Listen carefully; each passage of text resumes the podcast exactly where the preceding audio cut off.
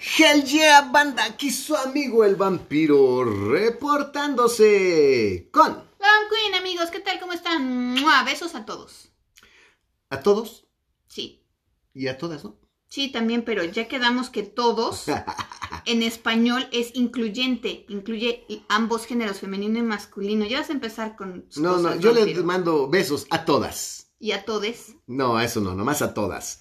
Eh, Banda, pues ya estamos aquí en el capítulo número 38 de ¡Wow! Vampiros. Que esta temporada ya está programado, se cierra en el capítulo 40. Ok, buen número, Estamos, buen número. este capítulo, dos ¿Tu edad? más. No, yo no llego a esa edad.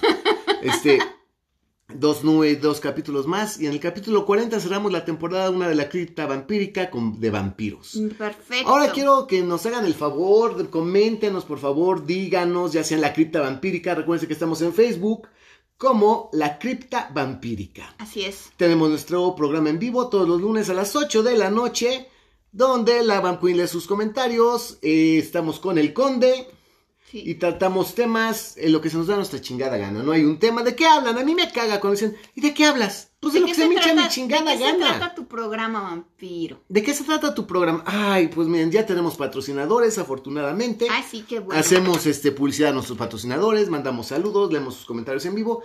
Y así hablamos de qué? De todo. Cómics, molletes, este.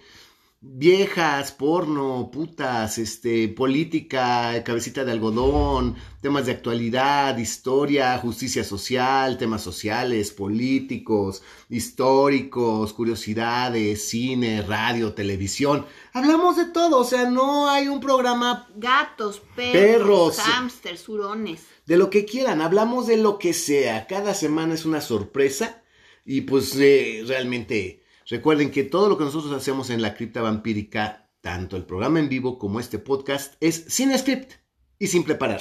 Ah, no, nada. Todo es improvisado, todo va sobre la marcha, no tenemos, a diferencia de otros pinches youtubers pendejos, culones, idiotas, que hoy somos los chingones, no, no son chingones, tienen un equipo de trabajo, una pinche bola de arrastrados que les hace un puto script que ellos leen y que quieren que copiar estilos muy naturales cuando son gente muy hecha, muy artificial, cortada a mano y confeccionada en sastrería. Bueno, aquí lo que sí hemos hecho, vampiro, es leer los libros, algunas de las Ah, bueno, novelas, sí. y ver las películas. Eso, sí, eso sí, pero no me dan un script que me Ah, digan no. y que alguien me puede, venga y tenga la autoridad de decirme, pero no vais a decir esto, ¿eh? Ah, no, no. Por- ¿Y a ti, vampiro? Uh, Uh, Entonces, no, salud, banda. Aquí tomamos ¡Salud! alcohol mientras hacemos esto. Mm.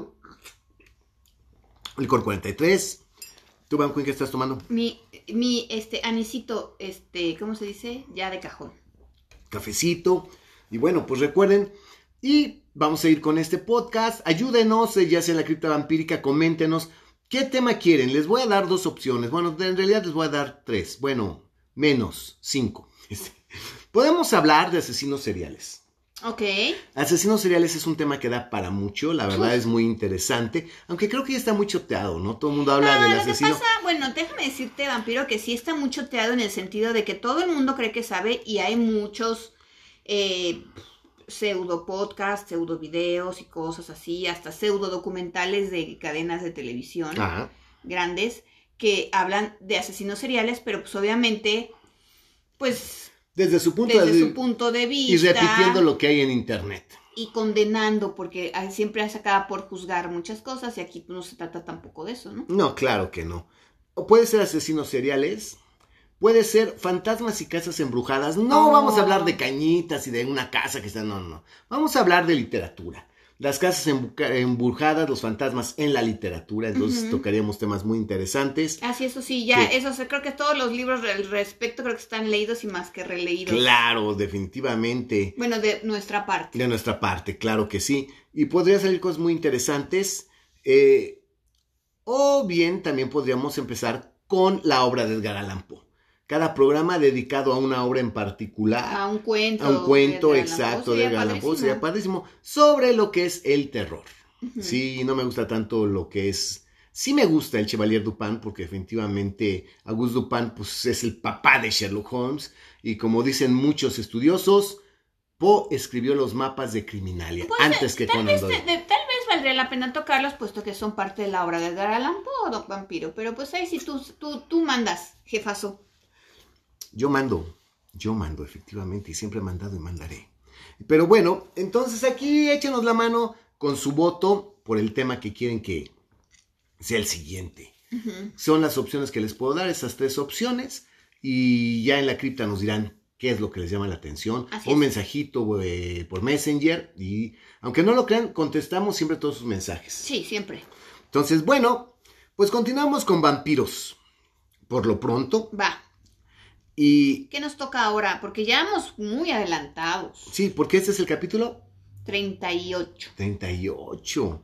Bueno, pues que como lo prometimos, estas son películas de vampiros que a mí me generan ya mucho disgusto y sobre todo películas como esta del 2013, Only Lovers Left Alive, Ah, ya, ya, ya. dirigida por Jim Jarmusch. Pues es que Jim Jarmusch también, eh, obviamente Jim Jarmusch, yo no digo que sea necesariamente malo, pero tiene una manera de dirigir muy particular en la que en sus películas en general pasa mucho, pero no pasa nada.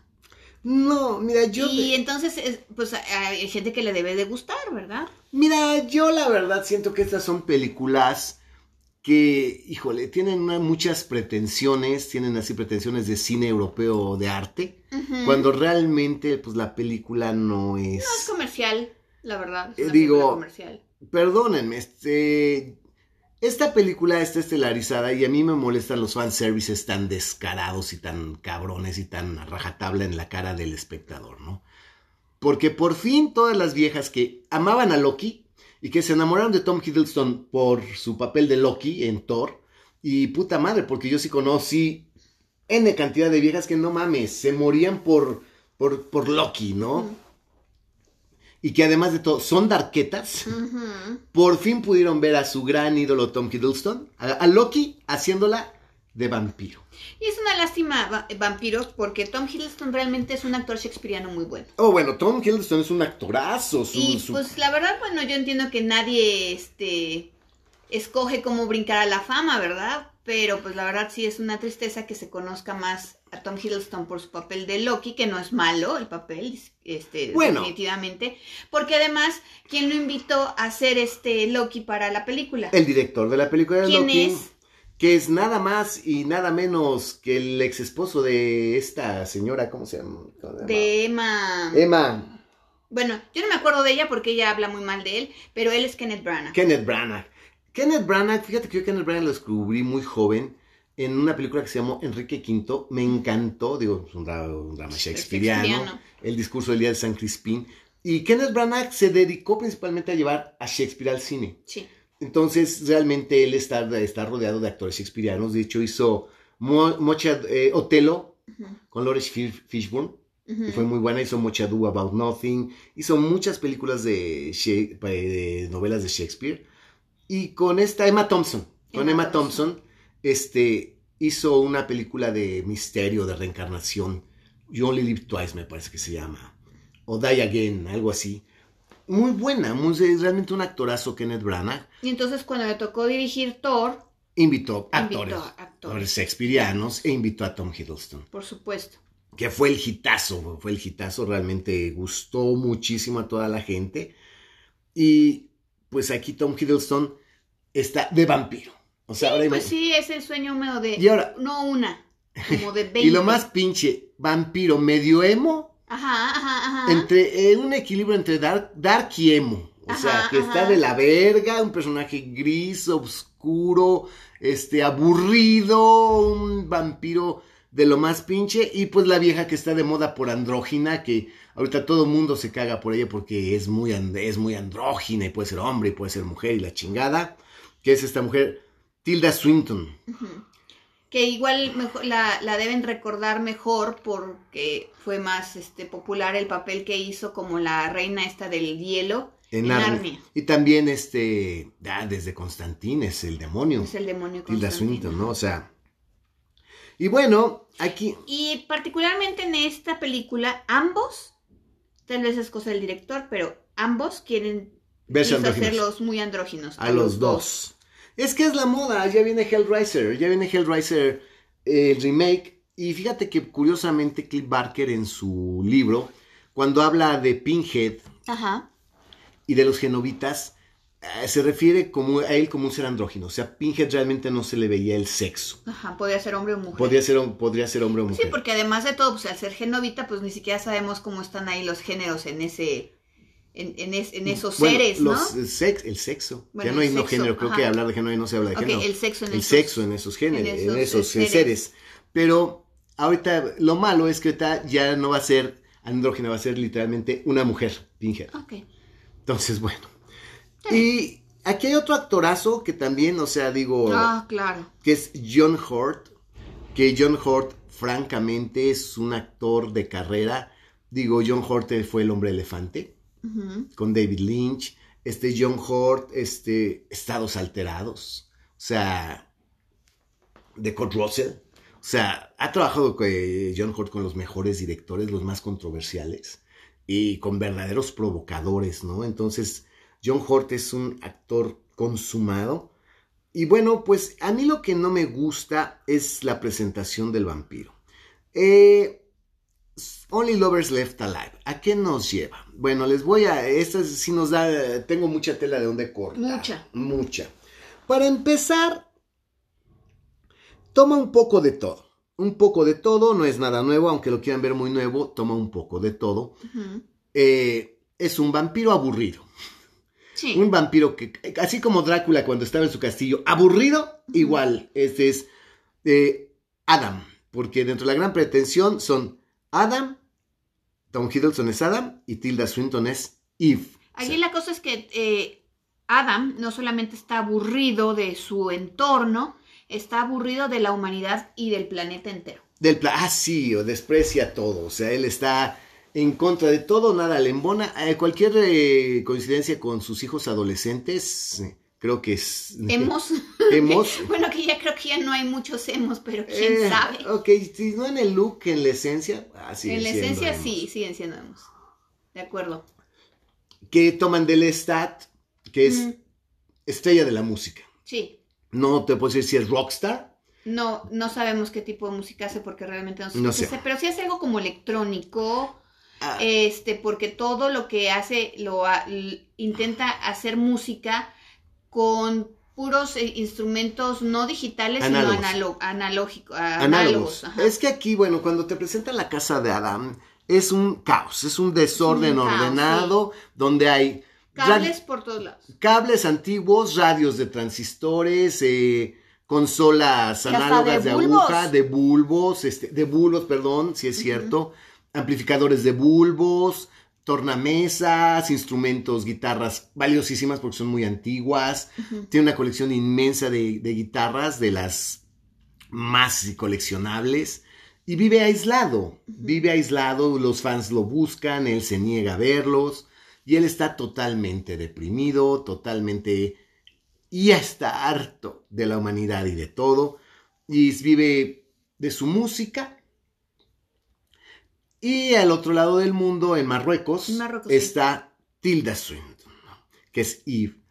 Que pues esta está igual, ella está más metida en el mundo de los libros, de la literatura.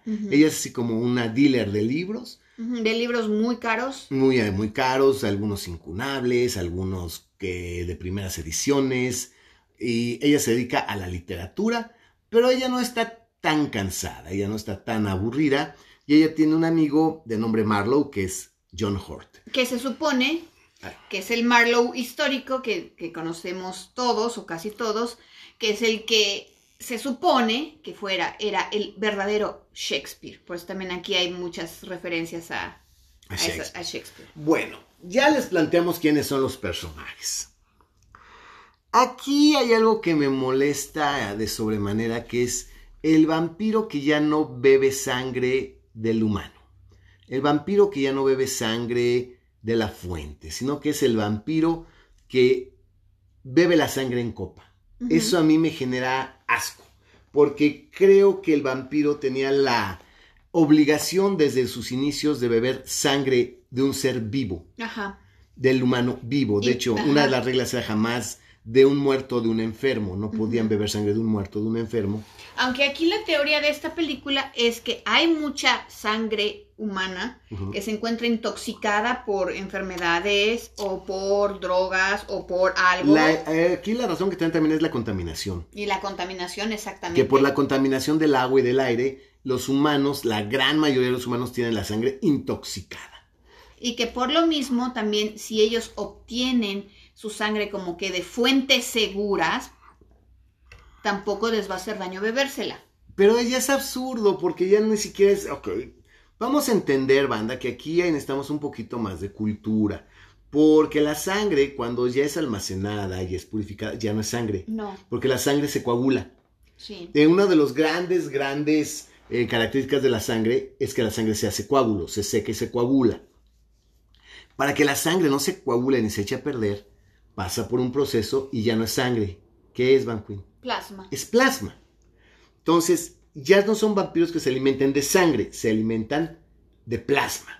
Sí, que, que además ya tiene que estar en, determinadas este, eh, situaciones de, de, refrigeración, en una temperatura, y no sé qué, para que pueda almacenarse. De otra manera no se puede almacenar. Eh, Tom Hiddleston, este vampiro de nombre Adam, Adán, este, que es muy pretencioso si quiere el nombre, eh, en Estados Unidos, él vive en Estados Unidos, él se viste de, con scrubs, se mete al hospital, se hace pasar por médico, tiene su dealer al que el dealer le consigue la sangre purificada y que le vende la sangre a, buen, a, precio elevado. Y, hay un, y tiene, él tiene ese mercado negro del cual él se lleva su sangre como una especie de termos que mete al refri, que pues él se está tomando la sangre a cuentagotas en copitas, ¿no? Y eso, ese concepto de que el vampiro tenga que tomar, sea como sea, por lo que sea, no me gusta. Creo que el vampiro, el vampiro, un vampiro que se dé a respetar, bebe sangre humana.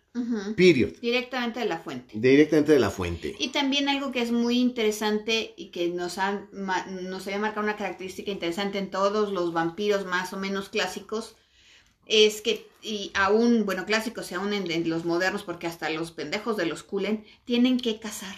Ah, sí, tienen que cazar. Creo que es parte importante de la naturaleza. De la naturaleza de un vampiro, porque el vampiro, si lo vemos desde un punto de vista como digamos en la escala evolutiva o en la cadena alimenticia, es un depredador. Obviamente. Y eso se lo quitan completamente con esto. Eh, se lo quitan. Y del otro lado del mundo, Eve tiene su dealer que le consigue la sangre, que es John Hurt, que es el que se mueve por ella y le lleva nada más los canisters estos, los termos, los canisters, envases, de, de Ya con la, de la sangre o del plasma, ya que es... Él, se asegura de que sean de un humano que no esté intoxicado o contaminado de Y que esté purificada y todo. Y aquí las escenas me caen muy gordas porque Tilda Swinton se la sirve en una copa de cristal cortado, la bebe y puta entra en éxtasis, ¿no? Eso me molesta mucho, o sea, ya le están quitando todo, pero sigue teniendo un cierto bond, eh, una especie de bond telepático. Con sí, con, el otro vampiro, porque en teoría son pareja. Son pareja, pero el otro está tan cansado de todo que se aísla. Pero ella siente que este güey está muy mal y se va a Estados Unidos a buscarlo porque... Sí, porque está deprimido. Está deprimido, ok. Es un vampiro deprimido, aburrido y que... Temen que se suicide. Temen que se suicide, efectivamente. Entonces Marlowe le dice, si no te preocupes, vete a buscarlo porque no es la primera vez que lo intenta. No, en la Edad Media ya lo, ya lo hizo. le pasó lo mismo. Entonces de ahí dices, ah, mira O sea, un vampiro emo con tendencias suicidas. Sí, sí, sí, sí, sí. Ok, la cosa es que llega esta mujer, lo encuentra en la peor depresión.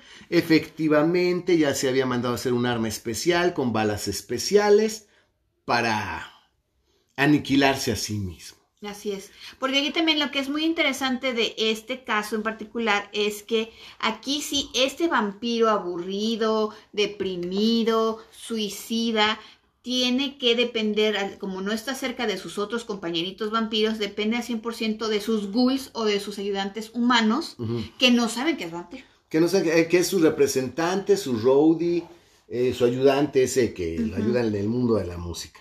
Exacto, y que es el que le consigue las guitarras, el que le lleva el correo, le lleva las noticias, le lleva, o sea, lo único que él se hace cargo es de ir al hospital por la sangre que le compra de Mercado Negro a este otro médico. Es aburrida, aburridísima estéticamente, pues hay gustos para todo. De hecho, ahorita me estoy quedando acordar porque cuando entra al hospital, él entra vestido no sé qué y trae una plaquita con el nombre del doctor, que es un guiño a no me acuerdo qué Ah, doctor sí. famoso, pero no me acuerdo quién Sí, es. no el sé si era doctor- House, creo. Doctor Moró, doctor Muró o algo algo así. así. No me no me acuerdo, no me acuerdo. acuerdo. Bueno, Pero ahí la bueno, ven. es una estupidez.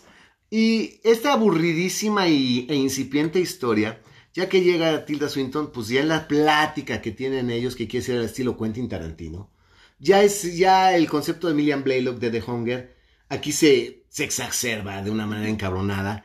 Porque digo, Miriam, Miriam y John Blaylock nunca hablaban de, ay, sí, ¿te acuerdas cuando Napoleón este, nos quiso llevar? O la... ch-?" No, No. y estos culeros es de que, ah, no, sí, es que Leonardo da Vinci, ¿te acuerdas cuando te quiso pintar? Y, ay, no, sí, es que Mary Shelley era mucha pieza para, para Percy Shelley. No, es que Mary, ¿te acuerdas que estaba enamorada de ti, Adam? Ah, sí, pero es que ella era una mujer encantadora. Y, ah, no, sí, ¿te acuerdas cuando ibas a volar en el helicóptero de, de da Vinci? No te dijo, ay, no, sí, pero es que Julio César ya me había llevado a no sé dónde. Y que esos Ajá. putos vampiros, Sí, o sea, como que una raza. muy así, completamente superior y así sus pláticas que pretenden ser muy triviales de cosas muy interesantes. Igual, por ejemplo, cuando se despide Tilda Swinton del personaje de John Hurt, que es el Marlowe, que hacen la referencia que, a que en realidad él, ex- él es El que escribió- Shakespeare, el que bueno, escribió Que él era el que era el verdadero autor el y que Shakespeare autor, le prestaba el nombre. prestaba el nombre, porque, pues obviamente porque era vampiro y pues tenía que pasar. Este, oh no, sí, a ver, platícame de Lord Byron. Oh no, sí, Lord Byron era muy bla, bla, bla, bla, bla, bla. Así como si yo le dijera, ay, a ver, pues platícame del conde. A ver, ¿cómo es el Ah, conde? sí. Ajá, pues sabes que no mames. No mames, o sea, ya mucha ya, pretensión. mucha pretensión. Y lo más. Porque no se oye interesante, porque no me lo tomen a mal. Obviamente esa gente que tiene cientos de años sobre el planeta, Pues aquí son miles. y aquí son miles de años sobre el planeta y que ya vieron y si conocieron, no sé qué, híjole, neta, debe para uno que es bien pendejo y un simple mortal, es interesante, pero la manera en cómo lo presentan así, tan como a la, a la pasadita y así como muy trivial, como una cosa Ay, muy casual, muy no sé qué, la verdad, a mí, bueno, mínimo a mí me cae gordo. A mí me molesta mucho. Y más me molesta que. Ah, él, él no gasta en luz.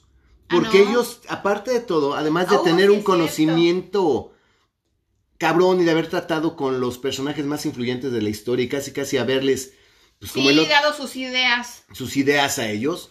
Este, este Adam en su casa tiene un dispositivo transmutador de la energía cósmica del universo en electricidad.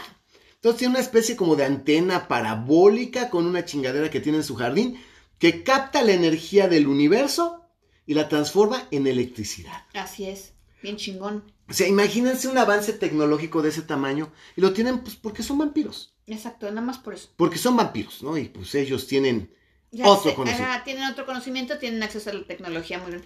Que no es lo mismo que como, por ejemplo, cuando hablamos eh, de, de Hunger, de Miriam Blaylock, que Miriam Blaylock se había vuelto una muy fregona en todo lo que tiene que ver con medicina, porque era un interés que tenía ella para que sus parejas no se le murieran, ¿te acuerdas? Sí, pero ella no tenía avances de médicos ella no que... tenía avances médicos, que fue- ella tenía del alcance. un cúmulo enorme de conocimiento Pero no tenía avances médicos. y como- podía tener idea de cómo hacer algunas cosas, experimentar y continuar experimentando, pero no tenía tecnología para hacer avances médicos, si no, no tendría problema ni andaría buscando cómo hacer que sus que, que la sangre que ella le daba a sus este a sus parejas, a sus amantes, no no terminara con ellos en algún momento. Pues aquí esos cabrones se habían encontrado sí. una fuente de energía inagotable, este, autosustentable, que no contaminaba y gratuita. claro, pero para ellos, Para ellos, no la compartían Obvio. con la humanidad. porque y- la humanidad vale Y verga. después de que va y checa el generador ese que tiene este güey en su jardín, en su jardín, jardín. ve unos hongos y dice, y habla con los hongos y le dice, ay, qué extraño. Se ve que tú también te quieres comunicar con el universo. Porque tú, es, tú, tú no naces en estos meses. Tú deberías nacer hasta no sé cuándo. Y si estás aquí, es porque hay algo que entonces te preocupa y te quieres con- con- comunicar con alguien más allá. Ay, bueno, ay, los humanos saben tan poco de los hongos. Ya digo, ay, ok, ya, sea, son vampiros. es que, un, ok, yo entiendo, como por lo que decíamos que el, realmente el vampiro es un depredador, entiendo y entiendo el desprecio que un vampiro puede sentir por la raza humana. Ah, Sin embargo, la necesita para sobrevivir. Y estos son completamente condescendientes. O sea, que no me gusta la película, no me gusta nada. No, a mí no me, a mí me caga. Me caga, me caga, me caga. Y me molesta más cuando viene la hermana vampira de Tilda Swinton a ah, vivir con ellos. Es que, señores, ya cuando, ok, seres, imagínense, seres con avances tecnológicos que van más allá del, de, de, lo que conocemos, fuentes de energía autosustentable, inagotable y que no contamina. Este, que le dieron ellos sus ideas y que los grandes pensadores e inventores de la humanidad le deben sus avances a ellos, que ellos conocen la naturaleza, los seres vivos de una manera que los humanos no comprendemos.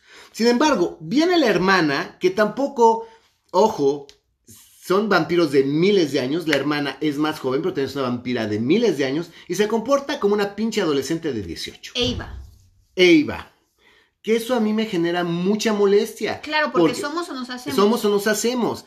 Y tienen los pedos, los mismos pedos que tiene cualquier hermana mayor con su hermana adolescente. Exacto. Los mismos pedos, la otra es inconsciente, la hermana es este inmadura, los mete en pedos, se alimenta de un cabrón. Del representante, del, ayudante de este, de, de, Adam. De Adam, de huevo, se acaba la sangre que ellos ya tienen, este, se la traga toda, se mata al ayudante, eh, se pelean, y al fin, y, de verdad, esa escena en la que Tom Hiddleston agarra y le avienta las maletas a la calle y la saca empujones de su casa, dices, no mames, ¿son vampiros o qué son? ¿O son mis vecinos? ¿O qué? ¿O son familiares lejanos? ¿O qué pedo? Es como dirían los gringos, too pedestrian. Es que, digo, para seres que puta trataron con Shakespeare, trataron con Lord Byron, que puta madre le, le dijeron a Marie Curie que se fijara en el radio y que tienen tecnología y hablan con hongos y entienden la naturaleza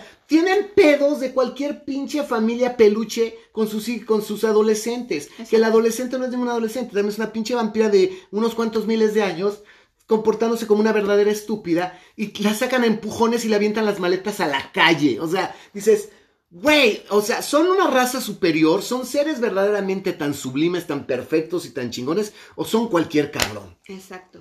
Pero eso es lo que a mí me termina de joder de Only Lovers Left Alive. La cosa es que por la falta de sangre y por lo del pedo de este güey se tienen que ir a Marruecos. Sí, se van a Marruecos. Ah, la subida del avión también es un pedo. Ay, ¿qué pasa ahí? Ay, sí, que tiene que ser, que tiene que ser a una hora, porque si no pueden salir a, la luz. Ah, sí, sí. No pueden salir a la luz, tiene que ser de noche, tienen que estar buscando los cambios de los horarios para que... El vuelo no les agarre la luz. El vuelo no les agarre la luz y no sé qué cosa, y bueno, o sea, Sí, muy chingones, pero como siempre, pues, o sea, algo tiene que pasar Llegan a Marruecos y mata eh, y Marlowe. Ya no encuentran a Marlowe porque Marlowe se eh, alimentó por error de, un, de sangre intoxicada o de sangre envenenada. Entonces ya no tienen dealers. Entonces ya no tienen dealer. De hecho, se, se ve como se van, lo visitan, no sé qué, pero pues ya no llegan. Tiene también hay un criado que es este que es el que los ayuda, que es así, un tipo así como que muy, muy flemático, pero, pero que en, su comportamiento es como muy flemático, muy no sé qué cosa, y es el que les da santo y seña de cómo se murió este güey. Y aquí... Y que no tienen cómo obtener sangre purificada o certificada. A mí la estética del mundo árabe, escúchenme, no la cultura, la estética del mundo árabe y la música árabe a mí me encanta. Y la verdad, todo lo que ocurre en, Marruecos sí me fue sumamente atractivo. Porque es el mundo árabe más tradicional y folclórico que se puede encontrar en estos momentos. Pero sin estar tan influenciado por el Islam como en, como en otros lugares. Eh, que puede ser Irán o Afganistán, por ejemplo, ¿no? Es Marruecos. Es Marruecos. Entonces, como ya se están francamente muriendo de hambre, bueno, un vampiro no puede morir, entonces es una expresión. Están Sí, están ya al, borde de la, pues sí, de la desaparición porque no hay comida. Se salen a la calle desesperados y hay un bar donde está una cantante cantando bien bonito con con la orquesta. Es lo mejor de la película. Para el mi bar está gusto. bien bonito. El bar está precioso. La La, cantante noche, canta padrísimo. Es una noche que se ve que es una noche calurosa, donde hay turistas, donde está muy animado todo. El bar es precioso, es como una pe- especie de terracita al aire libre, en donde hay luces, de, de on- donde hay banderitas, están eh, todo el mundo sentado en las mesitas del bar, como a mí me gustan los bares, todo el mundo tomando, tomando vino, tomando café, fumando shishas. Y la mujer cantando maravillosamente. Con la su orquesta atrás, sí, con el derbaque, el no, canún, y todo. una mujer preciosa, entonces es, bueno, Eso es lo que vale eso la es lo que pena. vale la pena la película. Entonces ven salir a una pareja joven, muy guapos, muy atractivos, Muy atractivos la pareja. y muy jóvenes. y muy jóvenes. Y están tan hambrientos y tan desesperados que en ese momento termina la película con una escena muy absurda porque se les encienden los ojos, Ujú. Les brillan los ojos como si fueran lobos en la oscuridad, abren la boca, se ven los colmillos y les dicen que se van a alimentar de ellos. Y se supone que se van a alimentar de estos muchachos y que tienen confianza de que como son tan, Tan jóvenes, jóvenes. ellos no tienen la sangre intoxicada. Así es. O sea, yo no sé si esto es una alusión a decir que pues, los viejos pues están muy intoxicados de muchas cosas y que los no, y jóvenes además son acuérdate que... que cuando llegan a Marruecos, en Marruecos tienen también el gran pedo por cuando van caminando por las calles en la noche, en todos lados les ofrecen una droga, Una droga. que tiene un nombre, no me acuerdo cómo Sí. se llama, y pero se supone que en todo el mundo está, eh, todo el mundo está ve- vendiendo esa droga y en teoría mucha gente la está consumiendo. Pues mira, yo lo que te quiero decir es, si te gusta y le andas buscando a vampiros nuevos, y a ver que ahora el vampiro cómo lo reinvento, y si ahora el vampiro eh, cago y del mojón de mierda se levanta el vampiro, este, en serio, este, y que eh, no, pues, si me meo y meto la orina en microondas, va a ser un vampiro radiactivo de luz y que eche fuego por la boca y andas buscando ese tipo de pendejadas, obviamente esta película te va a encantar.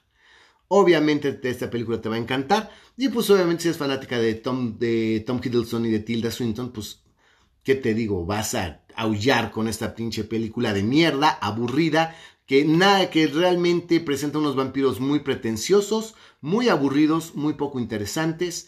Eh, ese vampiro emo me caga, no me gusta, ilógicos, incoherentes, porque seres tan evolucionados no tienen pedos de adolescentes No.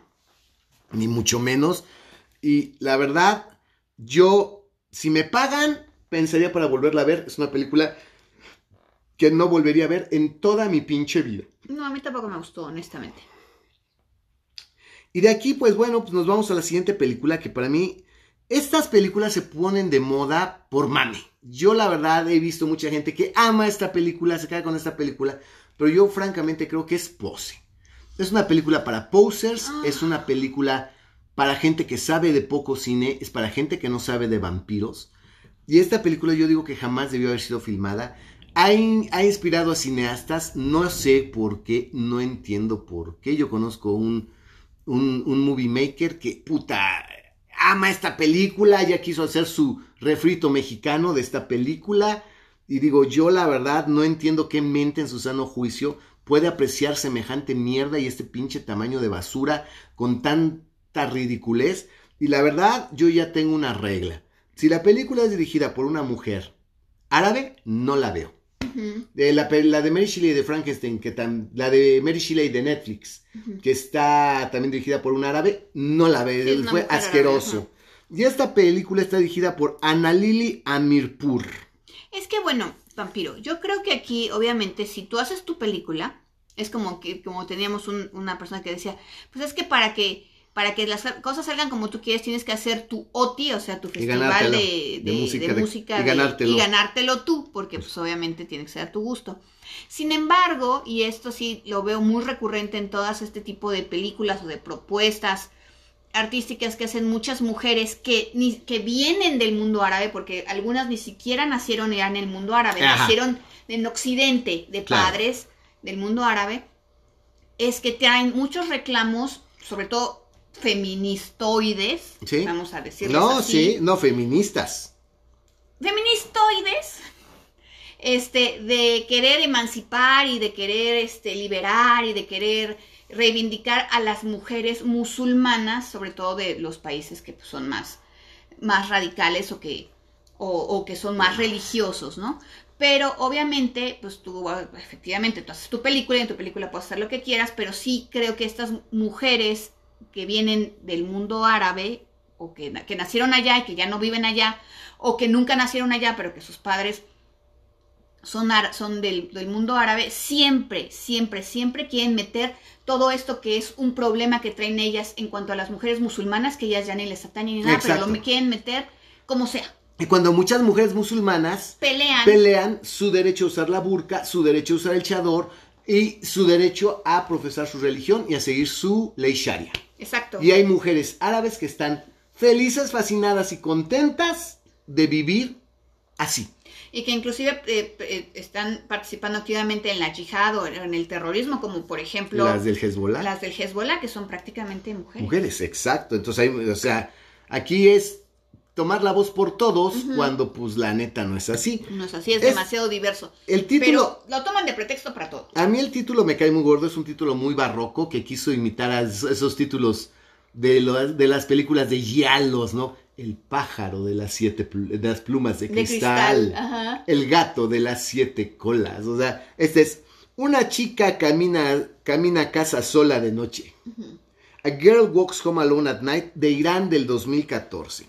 ¿Por qué la detesto? Miren, yo les puedo decir que si Only Lovers Left Alive me caga, esta película la odio. La odio, odio con O mayúscula, con mayúsculas cerradas, negritas y subrayadas en rojo.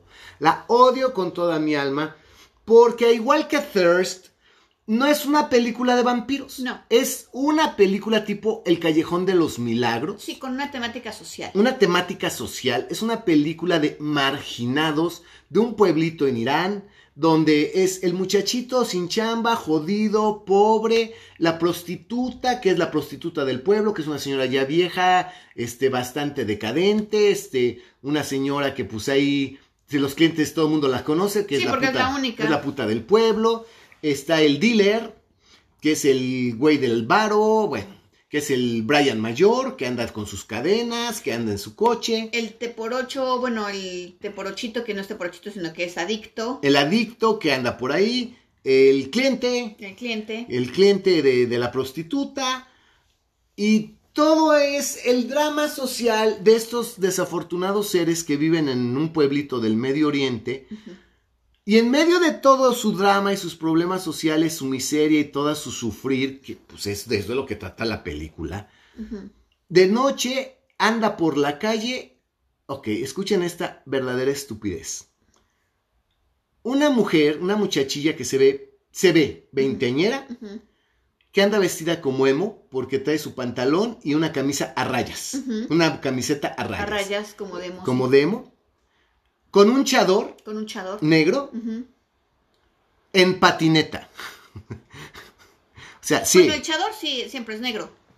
Sí, bueno, no. Hay café oscuro, muy Hay café, café muy oscuro. oscuro. Pero el, el chador, para que eh, entiendan, es este la prenda típica para las mujeres musulmanas en Irán, que es una especie como De capa. de capa que te cubre desde la cabeza y te envuelve todo el cuerpo. Así es. Y deja la carita descubierta. descubierta. Trae su chador.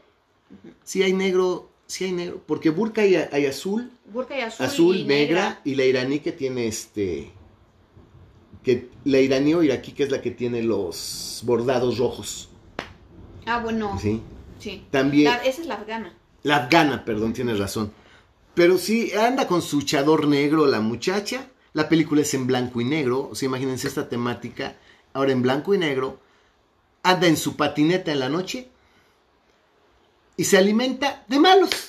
Bueno, de malos es mucho, es, mu- es darle mucho crédito. No únicamente de malos, sino son aquellos malos que además de todo maltratan a las mujeres. Exacto, de maltratadores de mujeres. Ok, perdón. O sea, porque sí, es que sí son malos Sí, porque sí, uno es el dealer que vende las, las, este, vende las drogas, el otro pues es adicto, el otro pues se cachetea a, la prostituta, el cliente maltrata a la prostituta, se la, se la madrea, y eso, pero no solamente son malos por eso, sino son más malos Porque porque maltratan- maltratan mujeres. Y es- resulta que esta es una vampira muy joven, porque además de todo, por, se puedes deducir por del lugar donde ella vive que tiene pósters de Donna Summers, de los Gees, de No, y de Travolta. Madonna. Y de Madonna, que ella se fue vampirizada en los ochentas, cuando ella tenía pues, 18, 19 años. Así es.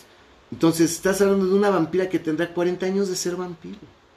O sea, Sí. extremadamente joven y pendeja. Sí, Además de todo.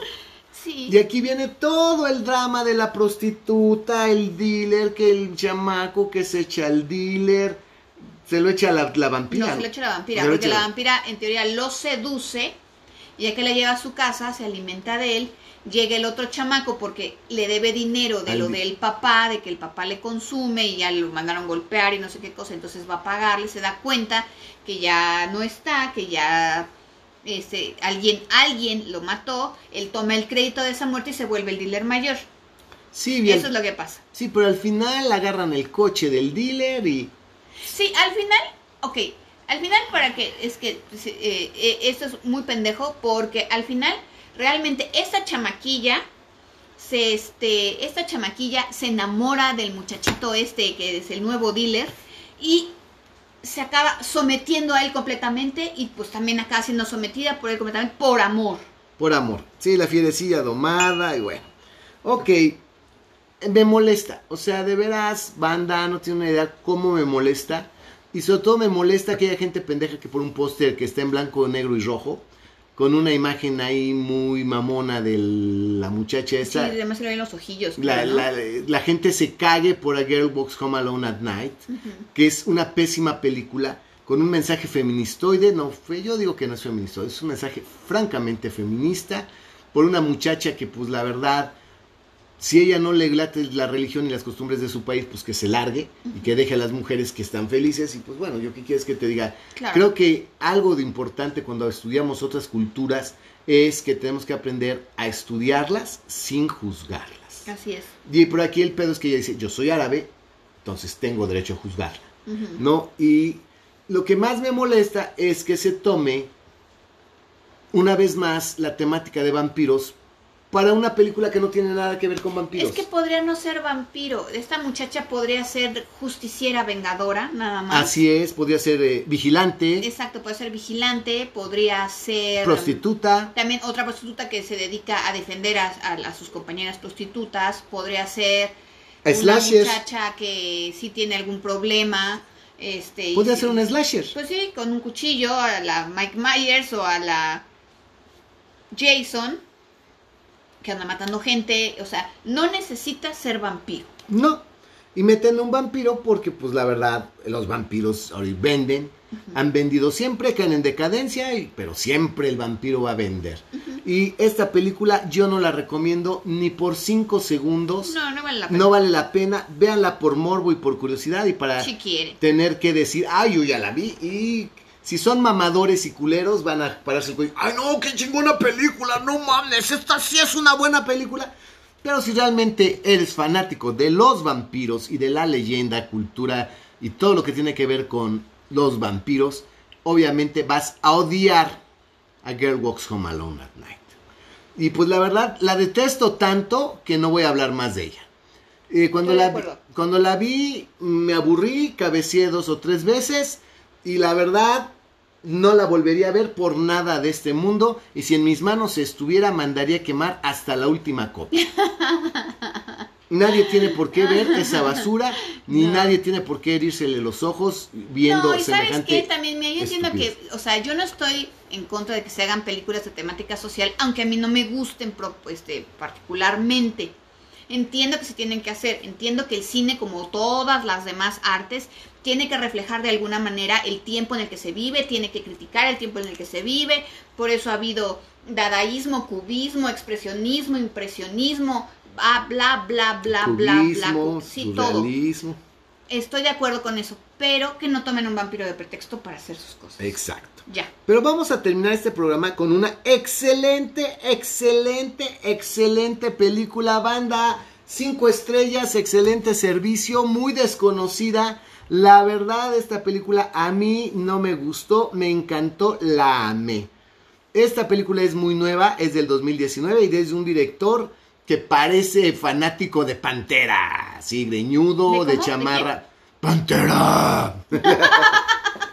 ¡Pantera! O sea, fanático Así. de Pantera, sí, que se llama Joe Begos. Tengan cuidado, amigos, porque hay esta película se llama Bliss, es del 2019, pero es que recientemente hay otra película que creo que es hasta con Salma Hayek, con, con no sé con quién, que se llama Bliss. Entonces, si ustedes buscan Bliss, lo más seguro es que les va a salir esta película muy reciente que es que es así una cosa gring, una gringada. Entonces, esta se llama Bliss del 2019 dirigida por Joe Begos. Joe Begos. Para que la Ok, encuentren. señores, hacía mucho que yo no veía algo tan propositivo en vampiros, algo verdaderamente que valga la pena. Ah, Yo de Gaspar Noé, Gaspar Noé, pues es, eh, todos sabrán que es el director de este... Ay, Climax. Eh, Clímax. ajá. Climax, y este, creo que también es el de Irreversible. Irreversible, sí. Gaspar Noé tiende a abusar de repente del flash, del estrobo. Y muchas películas actuales pues realmente están muy influenciadas por esa estética de Gaspar Noé tan atascada, tan caótica, tan colorida y en medio de todo eso meter un estrobo. Y yo les puedo decir que el único punto débil que yo le veo a Bliss es el uso del estrobo. Sí, de repente sí es un poco Abusa cansado. del estrobo, llega a cansarte un poquito el estrobo, pues que salgas mareado y si tienes epilepsia, de ahí salgas al hospital. Al hospital. Pero Claro. la película es buena, Es buena, buena, buena, buenísima. Sí, porque aquí aunque ya igual los, si ustedes la ven nos van nos pueden decir, es que pues ah, también están los mismos lugares comunes que otras, como el Pues- abuso de las drogas, como el quién sabe qué, que ya hemos visto antes, pero no están tratados de la misma forma. forma. Esta es Desi. Ella es una pintora en Los Ángeles que está al borde de la quiebra porque está obsesionada. Fíjense qué maravilla. Está obsesionada con un cuadro. Pues es que no está obsesionada, lo que pasa es que ella necesita entregar esa obra de arte, en, tiene tiempo límite porque tiene por fin una exposición en una galería de ahí de Los Ángeles que se la van a pagar no sé qué cosa, necesita terminar el cuadro y tiene un bloqueo artístico y no puede. y no puede. Entonces ella está desesperada por abrir la mente y encontrar. Muy colorida en algunos momentos. De hecho, hay escenas cuando ella sale en su coche ahí por los, el boulevard de Los Ángeles y eso. Me recuerda mucho Pulp Fiction. Mm. de La estética de Pulp Fiction. Sí, porque es un convertible viejo. Ajá. Ah, sí, sí, sí. Sí, vemos algo así tipo Tarantino de repente. Y me encanta que encontramos de nuevo The New God, que encontramos en The Hunger. Sí, pero ahora todavía, pues, pues mucho más para acá. Porque ¿no? entra un club acá entre punk, ácido, medio extraño, que es un New God muy cabrón, donde se encuentra una pareja muy atractiva, así Muy medio entre punk industrial, este, steampunk, este, que pues son, a mí me recordaron mucho a John Blaylock y a Miriam Blaylock. Sí, eh, a su estilo. A su estilo, pero, pero sí. señorones, señorones guapísimos. Y pues esta anda ahí tratando de espabilarse, de buscar inspiración. Y de veras, banda, que la escena del menage trois del trío que se avienta Desi con esta parejita, no, no, no, no mames, qué cogida tan espectacular. Es muy buena la escena, está muy bien hecha. Yo lo que les quiero decir es que ese director sí se ha cogido o en A dos. Ah, no, Más de dos. No. En pareja. En pareja, En con pareja su pareja. Con un invitado. con una invitada. Porque el trío es como es un trío en la vida real. Las posiciones, lo que Sí, se no, hace. y no, con- no es imaginación. no es este porno.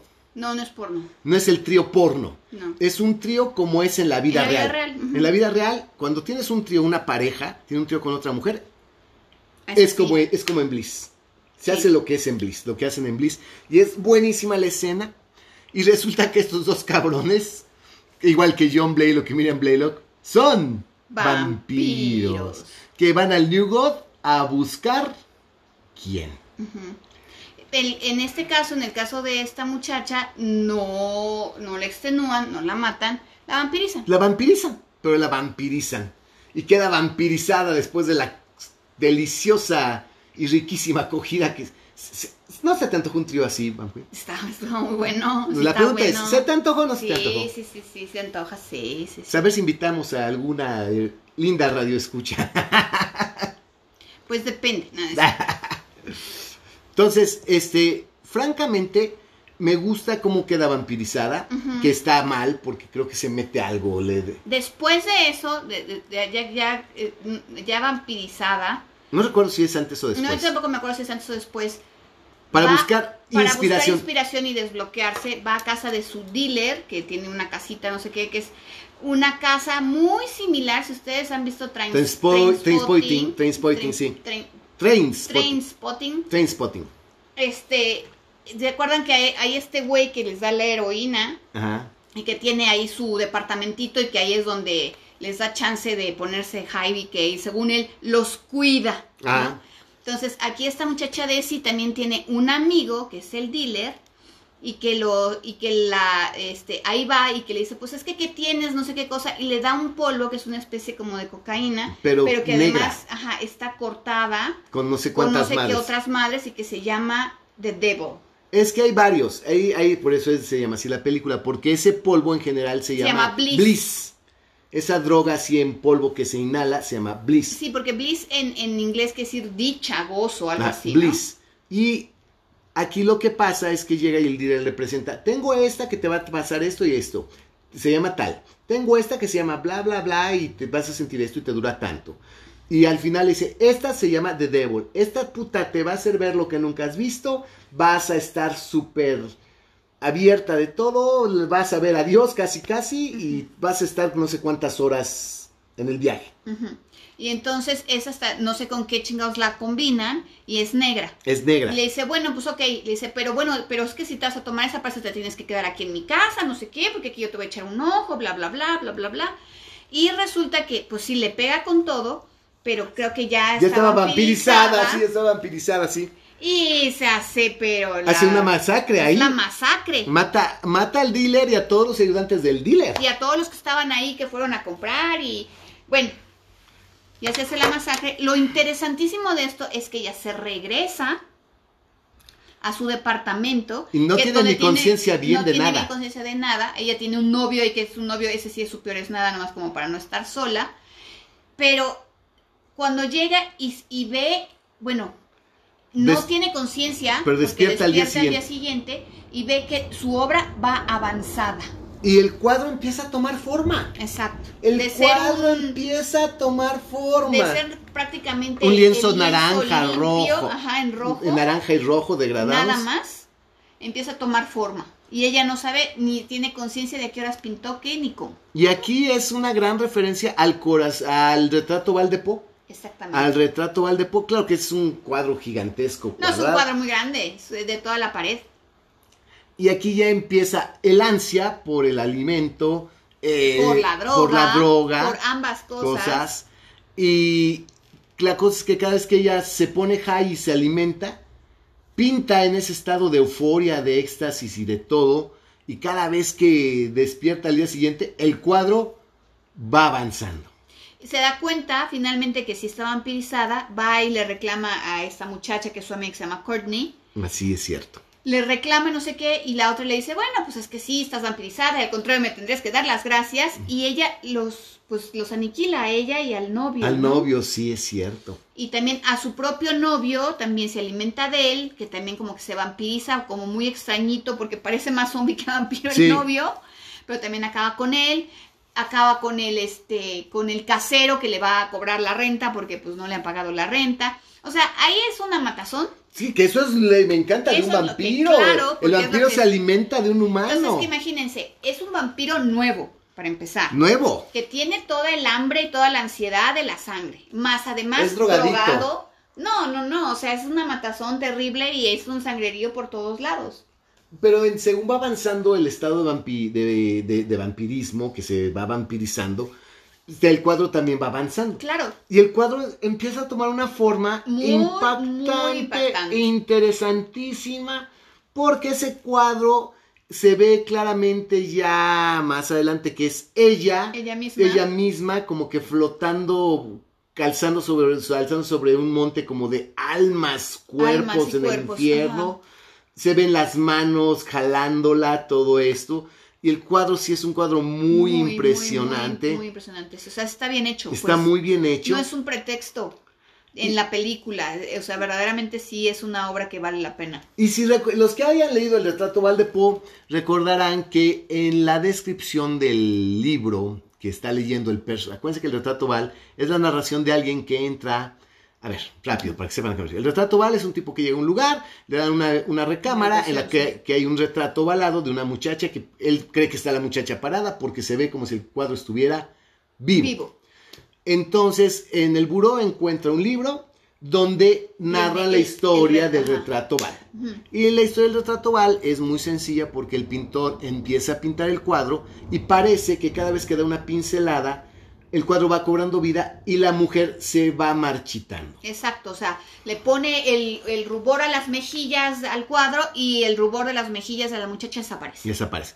Y que ya al final cuando da la última pincelada, la muchacha cae muerta. Cae muerta. Aquí es algo muy similar, el guiño a Poe es encantador porque ya al final ella está haciendo un frenesí, encuerada, este, pintada. pintada, toda pintada, llena de pintura, el cuadro ya está casi terminado, ya todo, mató a toda la humanidad, ella está super high, toma el pincel, da la última pincelada y en ese momento sale el sol, le pega y se desvanece.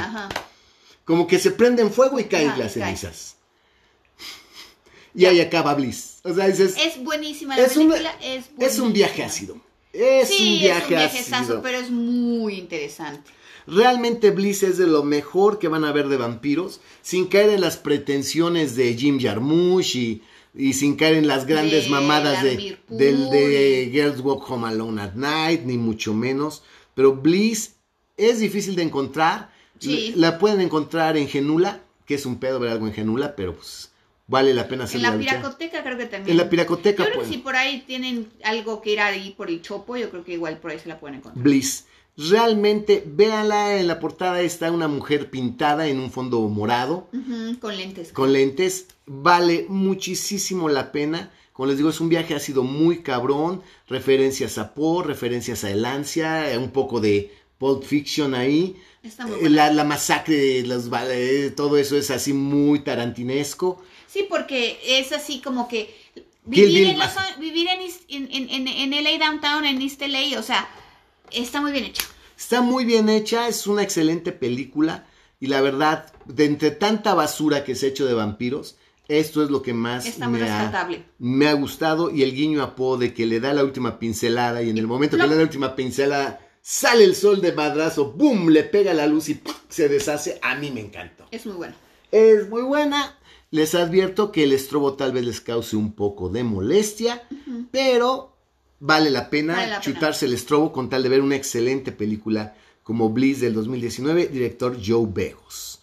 Banda, pues hasta aquí nuestras recomendaciones del día de hoy. Tres películas muy nuevas. De, de las dos primeras, todo el mundo habla de Only Lovers Left Alive y todo el mundo habla de A Girl Walks Home Alone at Night pero nadie habla de Bliss y la que merece todo el crédito, todo el reconocimiento y toda la promoción es Bliss. Sí. Sin duda alguna, es la película de vampiros del 2019. Sí, que es la de los tiempos más actuales, yo creo que es la mejor. Y próximo podcast vamos a hablar ay, de cosas espantosas. Vamos a hablar del Doctor Sueño del 2019, Doctor Sleep del 2019 y y algo que tenemos que mencionar porque es también...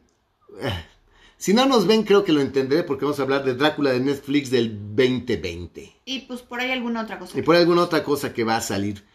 Banda, pues nos despedimos por el día de hoy. Se despide su amigo el vampiro. Vean Bliss, no se la pierdan. Hell yeah. Y su amiga la Van Queen. Besos amigos, hasta la próxima. Hell yeah, banda.